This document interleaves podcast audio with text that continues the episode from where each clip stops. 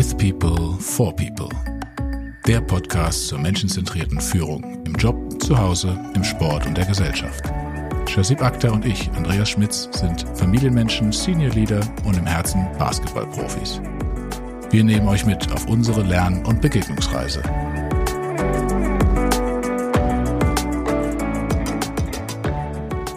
Manche Menschen kaufen sich Dinge, die sie nicht brauchen, von Geld, das sie nicht haben, um Menschen zu beeindrucken, die sie nicht mögen. Das ist ein Zitat aus dem Film Fight Club, wenn der Film Fight Club das nicht woanders her hat. Thorsten Hermes ist sein Name und er unterhält sich mit Menschen für uns und macht viele spannende Dinge. Unter anderem auch ist er aktiv bei der DFB Akademie unter dem Hashtag Everyday Leadership. Und Andreas, das ist ja genau der Punkt, der uns zusammenbringt, Everyday Leadership und unserem Podcast With People for People. Und ich bin mal gespannt, Andreas, was ist denn deine erste Assoziation, wenn du an Everyday Leadership und die Podcasts von Thorsten denkst? Ja, ich habe mir natürlich auch im Vorfeld noch einige mehr angehört, als ich das in der Vergangenheit schon getan hatte. Und ich finde es ja spannend, wie wir es auch versuchen, nur auf einem wahrscheinlich noch höheren Level und Ebene, wie du auch Leadership im Sinne auch mit dem Sport und mit der Gesellschaft verbindest. Und das sind ja scheinbar andere Welten, aber wenn man genau reinhört, ja dann doch nicht. Die Parallelen sind ja enorm und auch die Geschichten, die du erzählst und die auch deine Gäste erzählen, passen ja zu dem, was wir uns auch immer vornehmen, das Menschenzentrierte, menschenzentrierte Führung auch, nicht von Formalismen ausgehen muss, sondern dass da jeder letztendlich so eine Rolle spielen kann. Und gerade deine Gäste das immer wieder auch hervorheben und zeigen und du das ja wunderschön durchmoderierst. Viele nette Worte, die ich natürlich gerne höre, wenn du das so sagst. Wir machen das natürlich dafür, dass es Menschen wie euch gibt, die A, sich das anhören und dann hoffentlich auch sagen, das hat mir jetzt irgendwas gebracht.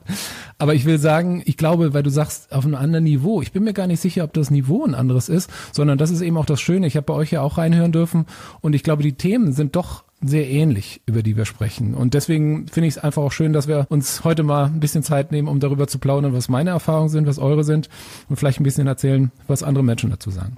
Ich würde das gerne den Ball aufnehmen an der Stelle, Thorsten, und auch den Zuhörerinnen sagen, dass wir im Vorgespräch relativ schnell rausgefunden haben, dass wir drei noch mehr gemeinsam haben als unsere Körpergröße, nämlich 1,92 Meter haben wir zufällig rausgefunden. Yes, 192 Club. exactly, 192 Club, genau. Und wir haben nämlich rausgefunden, dass wir, ich glaube, in vielen Rollen, die wir in unserem Leben so haben, professionell, privat, in Freundschaften, in Vereinen und so weiter, für ähnliche Werte stehen. Und deswegen haben wir irgendwo auch ein Overlap in den Dingen, die wir so machen. Und ich bin sehr gespannt darauf, wie groß dieser Overlap ist in diesem Gespräch, was wir dann heute führen. Und deswegen bin ich sehr happy nochmal, dass du heute hier bist, Thorsten, dass du deine Zeit mit uns verbringst. Und die erste Frage, die wir an dich haben, ist, wir haben natürlich dich über den Everyday Leadership Podcast kennengelernt, ja, bei der DFB Academy. Und die erste Frage an dich ist, wie kamst du eigentlich dazu? Wenn man ehrlich ist, ist Everyday Leadership tatsächlich ein Kind der Pandemie, will ich mal sagen. Ich habe eben die schöne Aufgabe, ich bezeichne es immer als das tollste Praktikum meines Lebens beim Deutschen Fußballbund zu machen, weil vor ein paar Jahren ich eben mit Oliver Bierhoff und seinem Team in Kontakt kam und die gesagt haben, hast du vielleicht Lust irgendwie dieses Thema Innovationszentrum für uns, was ganz neu ist, nicht nur das Gebäude, sondern auch das Mindset, die Idee dahinter mit aufzubauen. Und das ist einfach großartig, gerade für mich als jemand, dessen Fußballkarriere in der D-Jugend kläglich endete, äh, aufgrund fehlenden Talents, auf der Ebene irgendwie mitsprechen und mitmachen zu dürfen, ist großartig. Und das Spannende ist, dass ich eben an der Stelle das einbringe, eben nicht das Fußballerische, sondern das, wo Menschen glauben, dass ich da Erfahrung habe und das irgendwie ganz gut kann. Und das ist eben bei so einem Innovationszentrum, dass man Dinge auch neu denkt und einfach mal anders macht. Und so kam es eben so, dass Anfang des Jahres 2020 man gesagt hat, Mensch, jetzt haben wir hier so eine besondere Situation in Deutschland, auf der Welt. Und der Fußball, der ja eigentlich davon lebt, dass man auf dem Platz miteinander spielt, sich Pässe gibt, sich auch mal anschreit, eben in analog irgendwas erlebt, das geht jetzt nicht mehr. Und wir wissen auch nicht, wie lange. Und da gab es natürlich auch die Situation, dass jemand kam und sagte, Thorsten, Mensch, jetzt kannst du mal Kreativität zeigen. Was können wir jetzt machen eigentlich? Und dann habe ich gesagt, Mensch, so ein Podcast wäre doch eine gute Idee, haben wir noch nicht. Und dann haben die gesagt, ja, warum nicht? Und dann überlegst du halt, wie kommt's am Ende dazu? Dann haben wir überlegt, naja, wir könnten was zum Thema Fußball natürlich machen. Kamen dann aber relativ schnell zu dem Schluss, dass so die Kernintention eigentlich die Vielfalt sein soll. Und zum anderen eben die DFB-Akademie als Wissensvermittler eben auch sagt, wir wollen unserer Kernzielgruppe, den Führungskräften, den Menschen da draußen im Fußball und darüber hinaus einfach Wissen und tolle Inhalte mitgeben.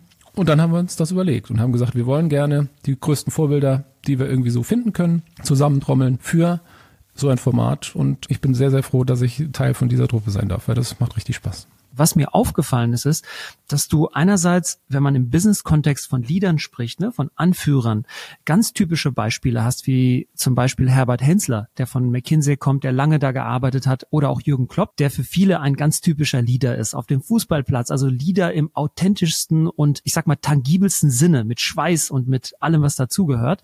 Aber dann auch eher untypische Lieder, wie beispielsweise für mich zumindest auf den ersten Blick Anke Engelke oder auch Ferdinand von Schirach, die zwar in ihren Domänen absolute brillante Menschen sind, aber für mich war erstmal nicht klar, hm, wie ist jetzt diese Person für mich zumindest als Lieder zu sehen. Wie fühlst du dich, wenn ich das so bemerke?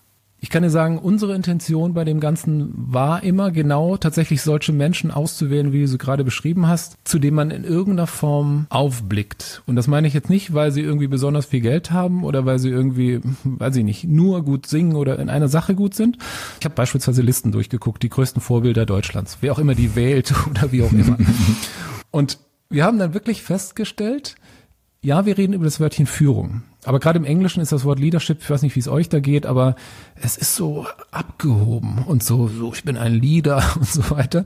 Und deswegen haben wir auch bewusst daraus versucht, mit Everyday Leadership sowas Alltägliches, etwas Kleineres zu machen. Und da eben nicht nur über Menschenführung im Büro oder sonst wo zu sprechen, sondern tatsächlich auch über Lebensführung. Und damit am Ende zu dem Punkt zu kommen, wie funktioniert eigentlich ein Miteinander in unserer Gesellschaft und welche Blickwinkel haben unterschiedliche Menschen mit unterschiedlicher Profession. Und das, was du gerade beschrieben hast, ist genau unsere Intention. Und ich bin mir sicher, dir ist das auch aufgefallen, wenn wir zum Beispiel eine Mozima Buse da haben, die ihre Führen und geführt Lernen im Tanzen gelernt hat, dann fanden wir, das ist eine total spannende Perspektive. Wenn wir einen Koch dabei haben, der darüber berichtet, wir haben den mit Anton Schmaus, den Koch der Nationalmannschaft, der kann natürlich ganz anders erzählen wie ein Jerome Fuchs, der erzählt, wie er die GSG 9 leitet, wie eben für ihn dieses Thema Führung und gemeinsam miteinander zu einem Ergebnis kommen ist. Und das ist tatsächlich das, was wir so spannend finden, eben nicht nur eine oder zwei oder drei Perspektiven, sondern ganz, ganz viele Perspektiven zu haben, die alle ihre Daseinsberechtigung haben, von denen sich jeder inspirieren lassen kann oder auch nicht. Was ich auch höre, Thorsten, von dir ist, dass jeder deiner Gäste ein Set an Werten mitbringt oder ein Set an sich selbst führen, ne? Weil da geht's jetzt nicht wirklich darum, wie viele Menschen sind denn in Anführungszeichen im Organigramm jetzt bei mir, die ich sozusagen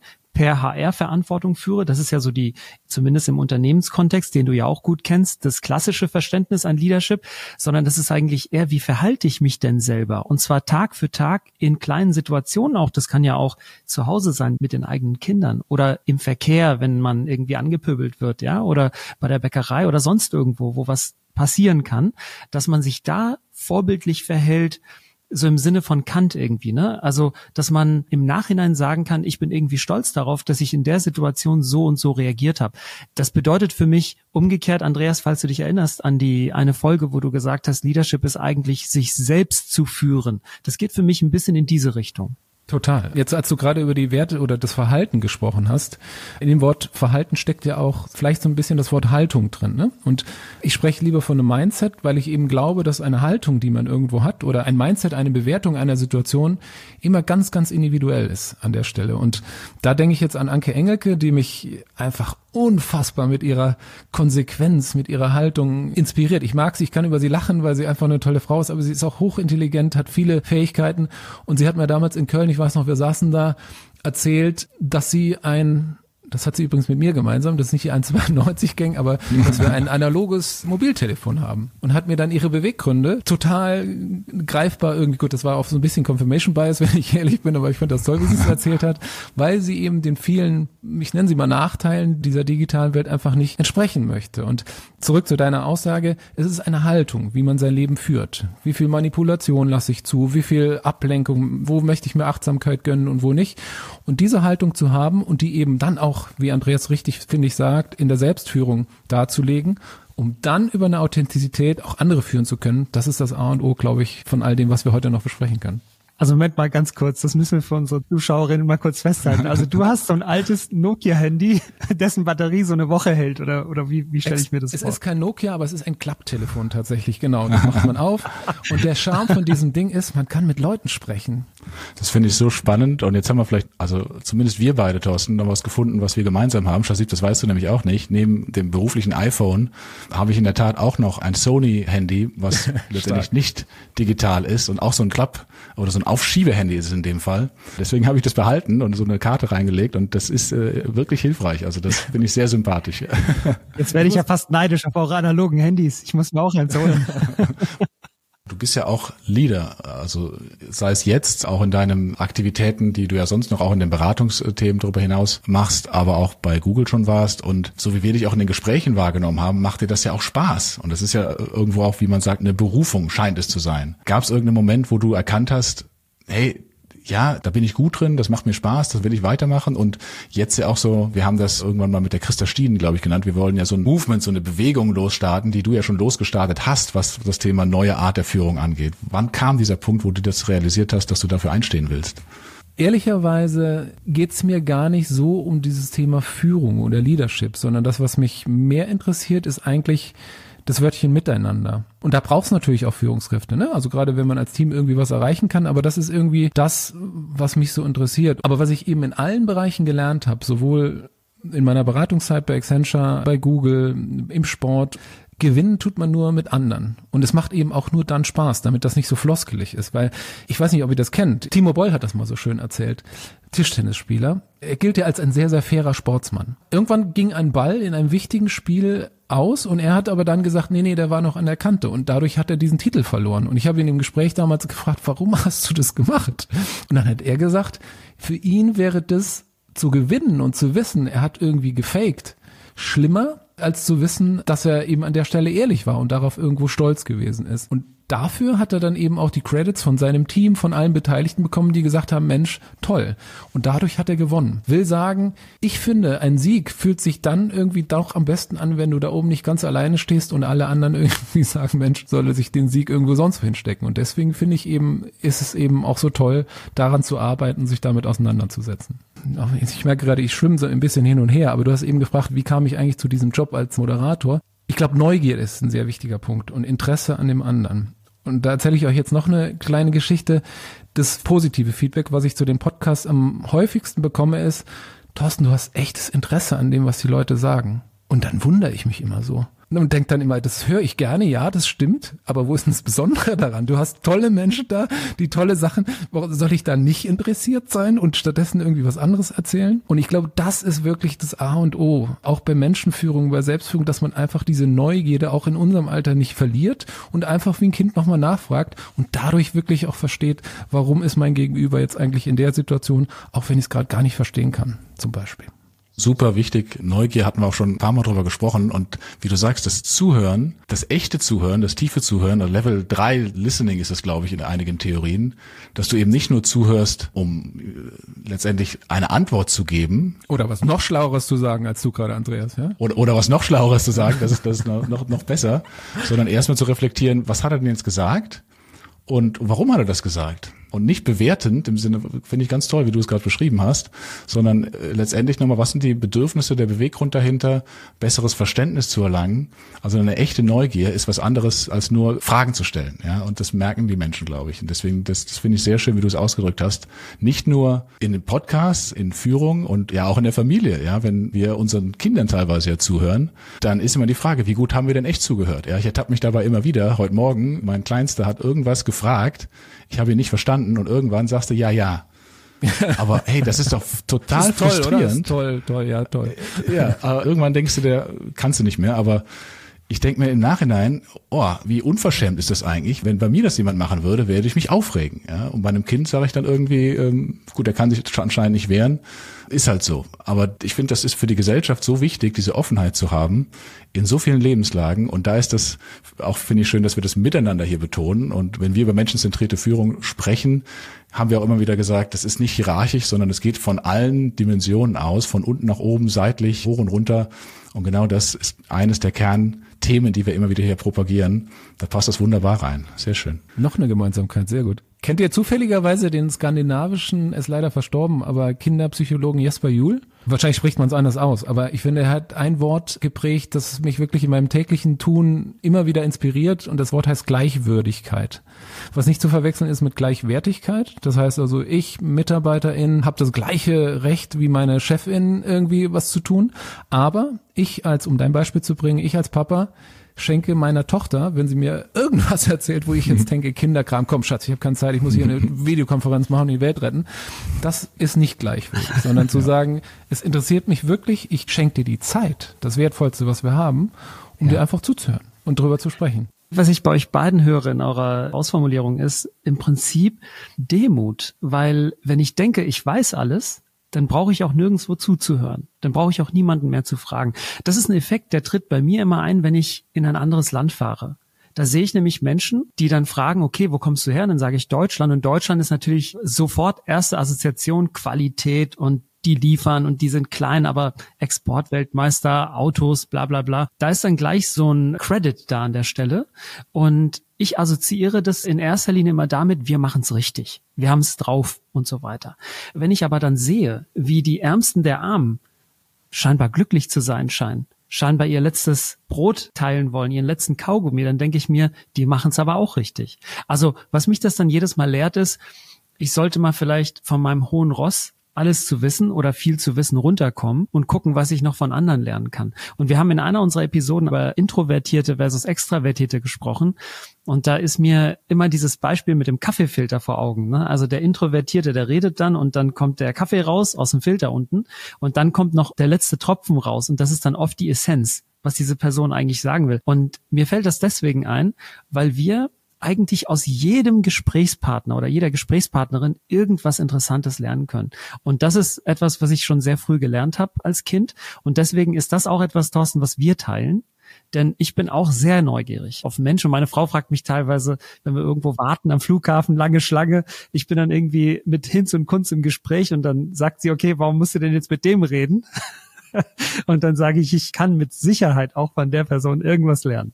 Super cool. Das erinnert mich gerade an ein Gespräch mit Thomas de Maizière und ich hoffe, er sieht mir das jetzt nach, dass ich das auch so ein bisschen bewerte. Aber er hat mir erzählt, ganz spannend, er hat nicht nur mit Angela Merkel zusammengearbeitet, sondern auch als Referent damals für Richard von Weizsäcker, unseren ehemaligen Bundespräsidenten. Und von ihm hätte er sich abgeguckt, dass Herr von Weizsäcker vor einem Termin eigentlich immer gesagt hat, ich brauche jetzt mal noch fünf Minuten für mich, weil ich möchte mich noch mal auf das letzte Treffen mit dieser Person zurückerinnern und zu überlegen, was kann ich jetzt eigentlich Smalltalk-mäßig mit dieser Person starten und so weiter und so fort.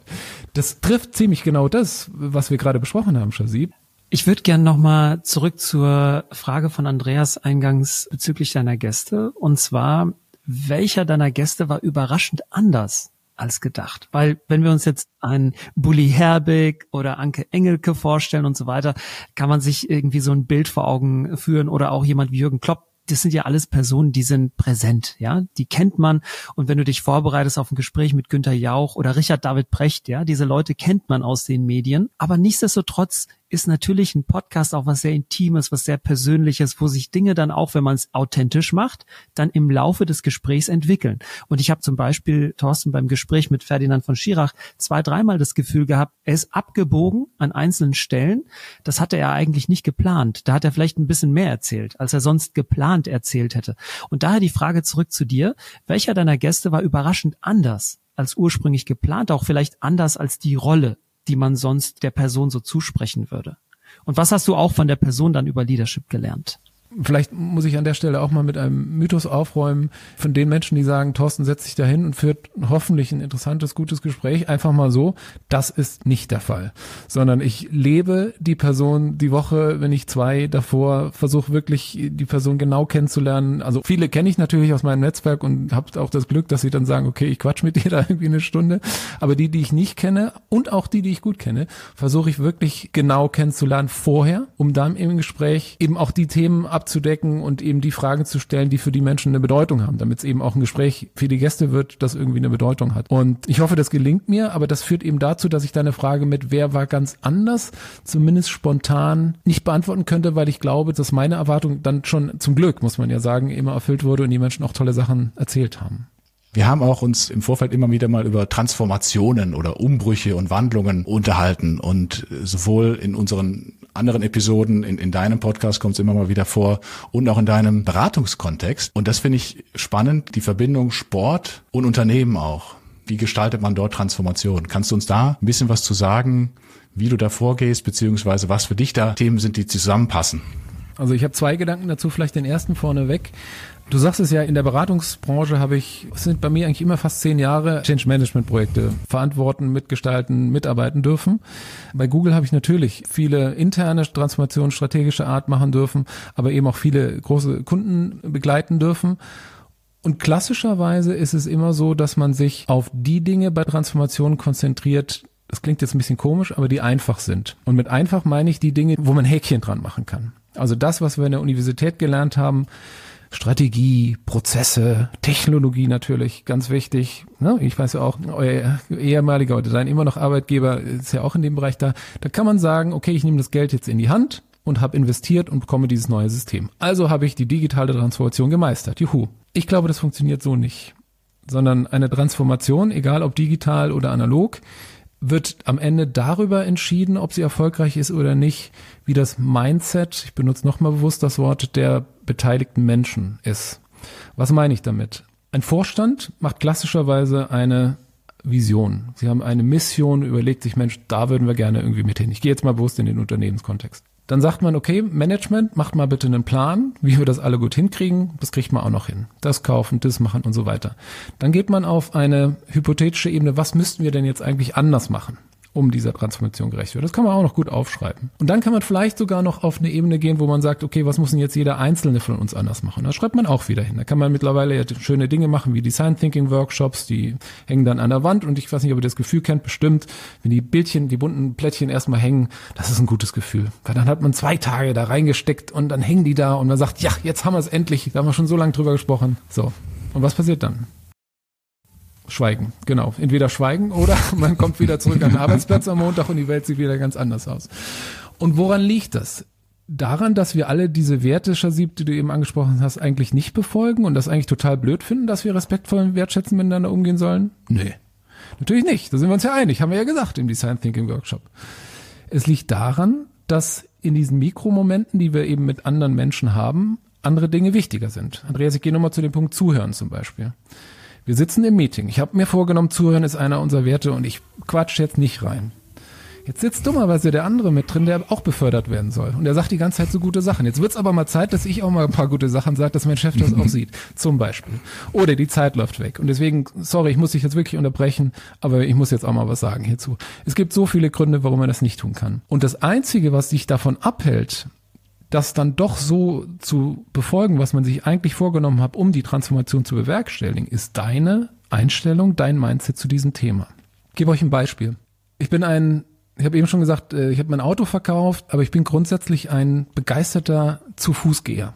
Was ganz komisch ist, weil viele Leute mit einem erfolgreichen Manager, den manche in mir sehen, assoziieren, Mensch, der fährt im Taxi mindestens, wenn er nicht mit dem Helikopter irgendwo hinfliegt. Und ich sag immer, nee, ich gehe zu Fuß oder nehme die S-Bahn. Und dann gucken die Leute immer ganz verwundert. Das liegt daran, dass ich finde, wenn ich durch eine Stadt gehe, egal ob eine bekannte, dann nehme ich mal einen anderen Weg oder durch eine neue, einfach viel mehr sehe und erlebe, wenn ich zu Fuß gehe. Ich bewerte das so, das zu Fuß gehen ich habe mal einen ehemaligen Nationalspieler getroffen und habe gesagt, wollen wir, wollen wir ein Stück noch zu Fuß? Er du bist verrückt, ich gehe doch nicht zu Fuß, komm, lass ein Taxi nehmen. Die sind nicht alle so, ne? Aber das war in dem Fall so, weil er sagt, ich werde nass, ich werde von Leuten angequatscht und muss vielleicht irgendwie Fotos machen, obwohl ich mich in Ruhe unterhalten will und so weiter und so fort. Er bewertet das anders. Was ich sagen will, ist, wir reden über dasselbe zu Fuß gehen. Meine Bewertung ist, ich bewege mich, ich gucke mir das an. Seine Bewertung ist, ich werde nass und werde müde und bin vielleicht auch nicht schnell genug oder sowas. Was ist jetzt richtig?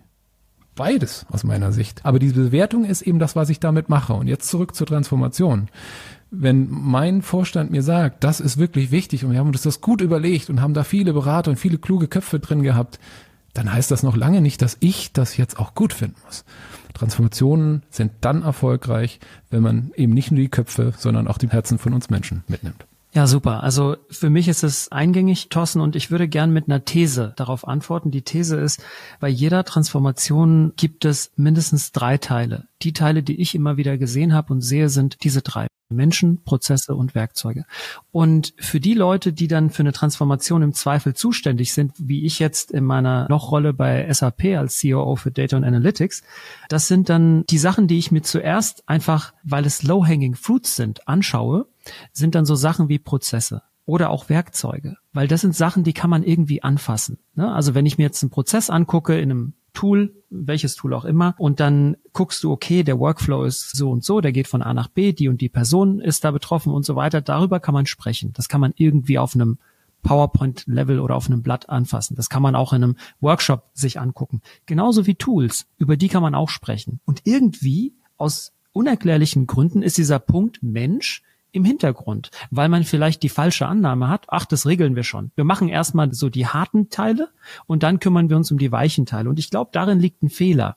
Allein das Wort Soft Skills ist in meinen Augen falsch. Das muss eigentlich Human Skills heißen und so trivial sind die nicht. Was ich jetzt gehört habe von dir, macht für mich Sinn, denn wenn man aus so einem Workshop rauskommt, nicht nur ein Design Thinking Workshop, sondern Andreas kennt es auch, es gibt Jahresauftaktveranstaltungen, es gibt Offsites und so weiter. Und da sind sich oft die Leute einig und sagen, ja, wir wollen alle da und dahin. Aber dann kommen wir, wenn dieser Workshop vorbei ist, wieder in den Alltag rein und treffen dann diese Mikroentscheidungen, die dann diesem allgemeinen Ziel, dem Gesamtziel irgendwie entgegenstehen. Und da frage ich mich schon, wie kommt man da raus? Also ich gebe ein Beispiel und da hätte ich gerne von euch beiden euer Feedback, wie man das macht. Wir haben beispielsweise vor einem guten Jahr entschieden, wir wollen agil arbeiten. Agiles Arbeiten ist bekannt, ist klar, hat Vorteile und dann haben wir alle einen Workshop gemacht und haben gesagt, okay, das werden wir jetzt einführen. Aber das agile Arbeiten hat natürlich Nebenwirkungen. Und jetzt komme ich mal zurück in die Theorie. Die Nebenwirkung ist beispielsweise, dass dann Entscheidungen nicht mehr klassisch im Management getroffen werden, sondern diese Entscheidungen werden dann in den Teams getroffen, wo die Menschen an den Produkten arbeiten. Und das bedeutet für das Management Machtverlust an der Stelle. Und das kann ich zwar nachvollziehen, aber dann frage ich mich, warum ist da diese Diskrepanz da? Also einerseits in einem gemeinsamen Workshop zu sagen, ja, da möchte ich hin, das finde ich toll, aber dann im Alltag es nicht zu schaffen, wirklich konsequent im Verhalten das dann auch zurückzuspiegeln. Macht das Sinn für euch? Und wenn ja, könnt ihr dieses Problem nachvollziehen? Total. Und erstens bin ich dir dankbar, was du gerade beschrieben hast, geht auf so ein bisschen das zurück, was ich eben versucht hatte mit den leichten. Das meine ich natürlich in Anführungszeichen Sachen, die man abhaken kann. Und das Schwierige ist zum Beispiel, du kannst ja auch an eine Wörtchen wie wie viel Politik ist im Unternehmen oder wie produktiv ist Thorsten eigentlich gerade, ist es schwieriger, ein KPI dran zu machen. Und deswegen bezeichne ich die eben auch als schwer. Mich würde auch interessieren, Andreas, äh, aus deiner Perspektive, wie würdest du das sehen, was Shazib gerade beschrieben hat? Also ich, ich, ich sehe es ja relativ häufig im Unternehmenskontext und ich komme gleich nochmal auf den Sport auch nochmal, was ich da auch gesehen habe, dass in der Tat diese Human Skill Variante und die, wie verändert man dann wirklich Verhalten oder ist es das, was man verändern will eigentlich, das Schwerste ist. Und wir haben gerade auch wieder bei uns im Unternehmenskontext ein, ich nenne es mal ganz brachial, wirklich eine massive Transformation, wo neues Arbeiten erfordert wird, ähnlich wie du es gerade schilderst, Shazib. Und wenn ich dann sehe, dass man im Grunde genommen die Arbeitsweise von jetzt auf gleich komplett umstellen will.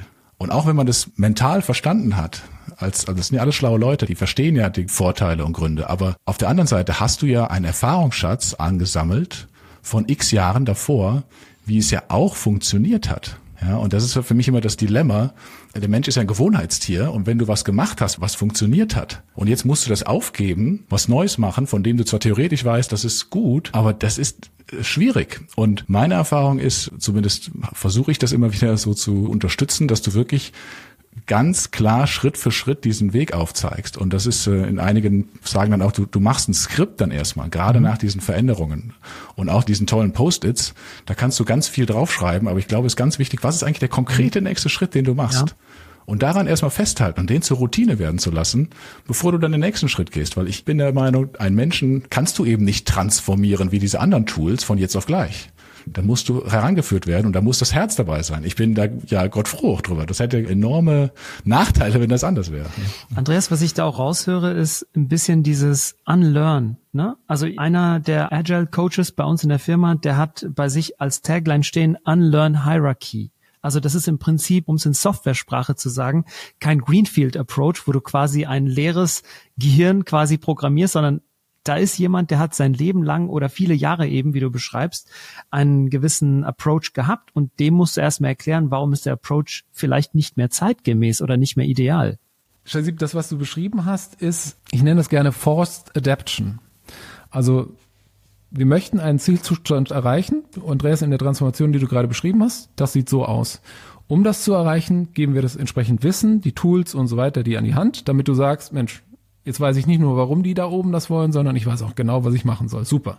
Also bitte tu es jetzt auch. Das ist Forced Adaption. Das Gegenteil oder was ich eben wirksamer finde, ist zu deiner Frage, wie kann man das anders sehen, ist, wir sind ja da auf der Verhaltensebene. Also ich habe es gestern so gemacht, soll es morgen so machen. Wenn du aber einen Schritt vorher ansetzt, das heißt also wirklich überlegst, wie ist eigentlich meine Haltung zu diesem Thema, das ist natürlich super schwer erstmal zu bewirken. Das merken wir jetzt gerade so, wenn wir in diesen Pandemiezeiten den ganzen Tag zu Hause sitzen und unser langstrumpfsches äh, Ich mache mir die Welt, wie die, wie die, wie sie mir gefällt, durchleben, da macht ja alles total viel Sinn. Und alle, die Leute sind alle doof, nur ich nicht zum Glück. Das heißt, aus diesem müssen wir erstmal rauskommen. Und wie macht man das? Indem man erstmal in der Lage ist, da sind wir wieder bei Neugierde, andere Perspektiven einzunehmen. Also, warum ist das tatsächlich so? Ich kann dir erklären, warum das total blöd ist mit diesem neuen Tool. Nehmen wir mal ein Beispiel. Ich bin als Vertriebler irgendwo eingestiegen, habe meine Skills irgendwie draußen Menschen zu treffen, soll jetzt alles im, aus dem Homeoffice machen. Ich kann dir erklären, warum das doof ist, weil gefällt mir nicht.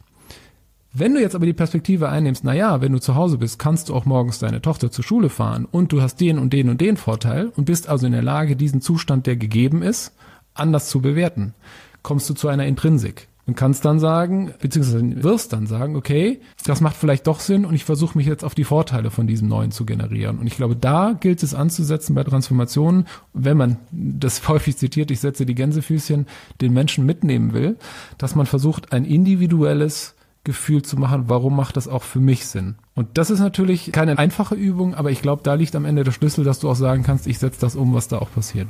Das ist das Thema Meaning, glaube ich, hast du es irgendwo in einem, in einem Interview mal beschrieben, ne? dass man das mitgibt für den, jeden Einzelnen, dann heißt das was anderes, aber es ist eine Notwendigkeit. Absolut. Und da kommt natürlich auch dem Mittelmanagement eine absolute Rolle zu. Das ist dann, glaube ich, auch eine Führungsverantwortung, die der hat, um das entsprechend zu entwickeln. Es gibt ja dieses, wenn wir kurz in die Akademie immer reingehen, in die akademische Welt, da gibt es ja ganz klassisch im Change dieses Modell von Kotter, Eight Steps Change Model. Ne? Da ist die erste Stufe, wenn ich mich richtig erinnere, Creating the Sense of Urgency. Das das heißt, du erklärst einem Mitarbeitenden, warum müssen wir was ändern. Und wenn wir jetzt auf dieses Meaning eingehen, was ihr gerade besprochen habt, Andreas und Thorsten, dann würde das ja bedeuten, müsste das mittlere Management am besten customized auf einzelne Mitarbeiterinnen und Mitarbeiter auf deren Ebene erklären, warum ist denn der Bedarf da, irgendwas zu ändern oder irgendwas neu zu machen. Letztendlich musst du ja schon mit jedem Einzelnen schauen, das finde ich einen schönen Ansatz zu sagen, was ist denn das Bedürfnis dieses Menschen? Ja, also ganzheitlich. Und wie kann ich gucken, dass das Bedürfnis und auch die Fähigkeiten dieses Menschen dazu beitragen, in dieses größere Ziel einzuzahlen? Ich bin der Meinung, das ist nicht one size fits all. Und das ist das mühsam es ist zeitaufwendig sicherlich, ja, da, davon bin ich auch überzeugt. Aber ich bin auch da der Meinung, wahrscheinlich ist es die sehr viel nachhaltigere Vorgehensweise, weil es sich dann wirklich auch manifestiert in der Veränderung zum Mindset. Wäre jetzt meine Annahme und meine Erfahrung, aber Thorsten, wie siehst du das? Nimm noch mal das Beispiel die Küche oder den GSG 9 Chef. Ich fand das mit Jerome Fuchs damals ganz interessant. Also das ist, wie gesagt, der Kommandant der Spezialeinheit der Polizei, GSG 9. Ich habe ihn damals gefragt, es geht ja viel um Agile, um Empowerment, um Mitsprache und wichtige Themen, die es heute in der Führung gibt. Wie hat man sich das vorzustellen, wenn ihr im Einsatz seid und der Newbie vorne an der Front mit seinem, weiß nicht, wie das Maschinengewehr heißt, sitzt und du dann einen Einsatzbefehl gibst und der sagt, nee, nee, warte mal, Chef ähm, lass darüber erstmal noch mal, mal quatschen und gucken, wie das aussieht.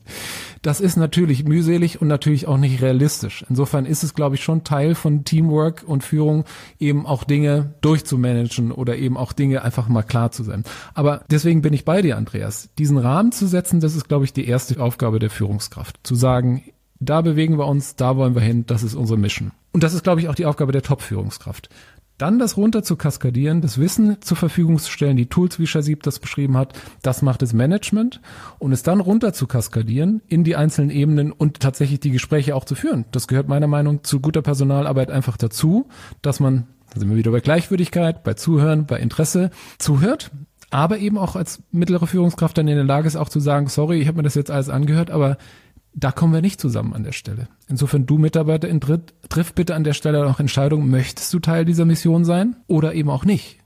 Und dann ist es vielleicht auch schwierig. Aber ich glaube, dieses Commitment braucht man einfach, um eben auch zu diesem vielleicht Disagree and Commit zu kommen, dass man sagt, ich habe die Mission verstanden, ich würde das an der Stelle vielleicht anders machen, aber ich weiß, Chefin, warum du es so haben willst und ich ziehe einfach mit und wir gehen gemeinsam diesen Weg. Ich glaube, das ist wichtig. Theoretisch macht das für mich absolut Sinn, was wir hier gerade besprochen haben. Aber ich frage mich gerade, wo hadern Unternehmen im Alltag damit? Also mit dieser Strategie, ich meine, das ist ja jetzt auch nicht Rocket Science. Wenn wir drüber nachdenken in so einem ruhigen Moment, das Top-Management gibt so die grobe Marschrichtung vor und das mittlere Management führt in die einzelnen Gespräche, holt die Menschen ab. Es ist nicht one size fits all, sondern es sind einzelne Gespräche und so weiter. Eine Sache, die ich immer wieder beobachte, woran Firmen wahrscheinlich hadern, ist eine gewisse Ungeduld. Das ist zumindest das, was ich immer wieder erlebe, dass dann bestimmte Ideen über eine Transformation, nämlich von A nach B, im Top-Management oder im Leadership-Team mit ausreichend Zeit und Vorlauf besprochen wurden. Und deswegen sind diese Sachen irgendwann nicht mehr neu und schon durchgedacht. Also dieser Pfad ist gelaufen vom Management. Aber dann erwartet man von den Mitarbeitenden, dass sie in kürzester Zeit, am besten, wenn sie es einmal gehört haben, dann einfach diesen Weg läuft. Obwohl man dann denen eigentlich auch mehr Zeit einräumen müsste. Aber ihr wisst beide sehr gut, da ihr auch Konzerne von innen kennt, dass da vielleicht nicht immer die Zeit dafür da ist. Weil man hat wie in der Politik auch eine gewisse Legislaturzeit. Und wenn man es nicht geschafft hat, da tangible Ergebnisse hervorzubringen, dann hat man ein Problem. Und ich glaube, das ist schon in der Unternehmensrealität problematisch. Ja, ja, José. Für mich hängt es damit zusammen, wenn ein Unternehmen jedes halbe Jahr eine echte Transformation vorantreibt, dann ist das auch irgendwie schwierig, sich zu adaptieren. Ja? Also dann ist es auch wieder menschlich. Wie soll ich denn jedes halbe Jahr mich wieder komplett neu erfinden? Und dann kann ich auch keiner Führungskraft da meines Erachtens einen Strick draus drehen, zu sagen, hey, du hast es jetzt nicht umgesetzt und du hast deinen Mitarbeiter nicht mitgenommen oder ähnliches. Ich glaube, das ist noch was anderes, was ich auch noch aus meiner Erfahrung mitgenommen habe. Es ist ja auch nicht immer das leichteste Gespräch, was du da führst. Und Thorsten, du hast gerade eben angesprochen, ich muss ja den Rahmen setzen, aber ich muss auch irgendwann sagen, hey, passt das eigentlich zusammen, was deine Bedürfnisse sind, was deine Fähigkeiten sind, wie du arbeiten willst oder kannst, zu dem, was wir jetzt vorhaben? Finde ich diesen Connect eigentlich? Und das kann ja auch sein, und da sind wir vielleicht wieder beim Sport, dass wir auch erfolgreiche Mannschaften haben und dann kommt ein neuer Trainer rein, neue Spielphilosophie und auf einmal ist ein super guter Spieler, der das früher war, bringt nicht mehr die Leistung oder muss den Verein wechseln oder verlassen, obwohl er als Individuum immer noch super gut ist, aber es passt eben nicht mehr in die Philosophie mit rein. Aber wenn du das alle halbe Jahr mit einer Mannschaft machst, dann hast du keine Stabilität. Dann kannst du da nicht Menschen drauf einstellen. Und ich denke, das ist so, wenn du über Zeit sprichst, wo ich bei dir wiederum bin, geben wir den Ganzen genügend Zeit, um sich darauf einzustellen. Also sowohl den Menschen, aber auch die Systeme, die dahinter stehen, und es ist gar nicht technischer Natur, auch die Prozesse. Da sind wir trotz der schnelllebigen Welt meines Erachtens manchmal übertrieben schnell, wie wir das Ganze angehen, ja, sei es im Sport oder im Unternehmen findet absolut meine Zustimmung, dein Gedanke, die du gerade beschrieben hast. Also, weil wir uns ja dem Ende unserer Zeit gerade nähern, vielleicht eine, für all die von euren Zuhörenden, die sich für diese Thematik, die ja schon Shazib fast philosophisch sein könnte, ne? Also langfristige Ziele versus kurzfristige und sind wir grundsätzlich zu schnell unterwegs in dieser Welt, den möchte ich die Folgen von Everyday Leadership von Richard David Brecht, Maya Göpel und auch Hartmut Rosa, eine meiner Lieblingsfolgen, empfehlen, ein Soziologe. Aber vielleicht noch eine Perspektive oder ein Blickwinkel, Du hast ja eben das Wort Agile angesprochen. Erstens, wenn du zehn Leute fragst, was genau ist das, kriegst du auch zehn verschiedene Antworten, aber es ist auf jeden Fall mal was Gutes. Äh, da sind sich die zehn wahrscheinlich einig. Was ich erlebe, ist, dass zwei Dinge momentan wichtig sind in der Arbeitswelt. Das eine ist Measurement, KPIs, KPI-Drivenness zu haben und auf der anderen Seite aber eben auch Eigenverantwortung zu fördern, Empowerment und auch als Führungskraft loszulassen. Wenn wir jetzt mal darüber nachdenken, was diese zwei Dinge eigentlich bedeuten, wenn sie nicht mit so schönen Buzzwords benannt sind, sondern eigentlich, dann heißt KPIs Kontrolle, Nachmessen. Auf der anderen Seite hast du Eigenverantwortung fördern. Was heißt das? Keine Kontrolle, sondern loslassen.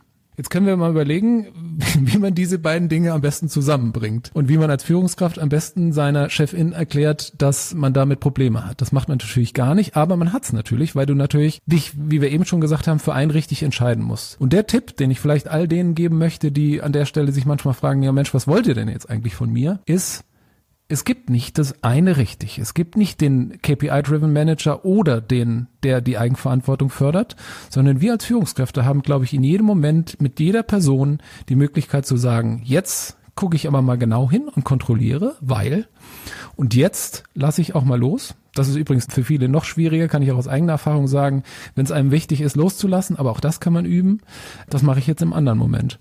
Und das ist, glaube ich, der Schlüssel dafür, dass man sich eben nicht so grundsätzlich entscheidet und immer versucht, so zu sein, wie man jetzt gerade ist, sondern in jeder Situation neu entscheidet. Und jetzt kommt das Wichtige, auch Transparenz über den Mitmenschen ist, der einem da gerade zuhört. Denn Vielleicht wundert sich die Mitarbeitende an der Stelle, warum ist er denn jetzt so genau an der Stelle? Wenn man das mit ein, zwei Sätzen vielleicht erklärt und sagt, mir ist das deswegen wichtig, weil und deswegen ist es mir jetzt wichtig, dass du das mal alleine machst, um mal Erfahrung zu machen und so weiter, das macht es dann viel besser greifbar. Das kann man natürlich dann immer noch blöd finden als Mitarbeitender, aber man hat zumindest ein klares Wort gesprochen. Und ich glaube, da sind wir wieder beim Thema Authentizität als Chefin eben den Menschen das Gefühl zu geben, A, mir ist es ernst mit dir, B, ich habe meine Gründe, C, ich möchte, dass du sie verstehst und D, jetzt lass uns mal loslaufen.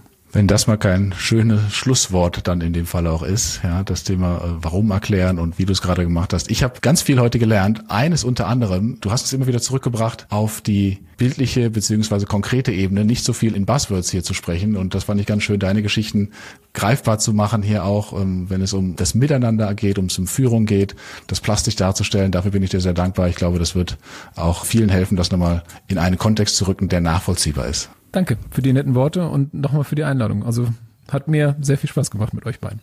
Danke, Thorsten. Auch von meiner Seite, wir sind sehr happy, dass wir dich als Mensch mit deinem Erfahrungsschatz, mit deiner Erfahrung heute bei uns dabei haben durften.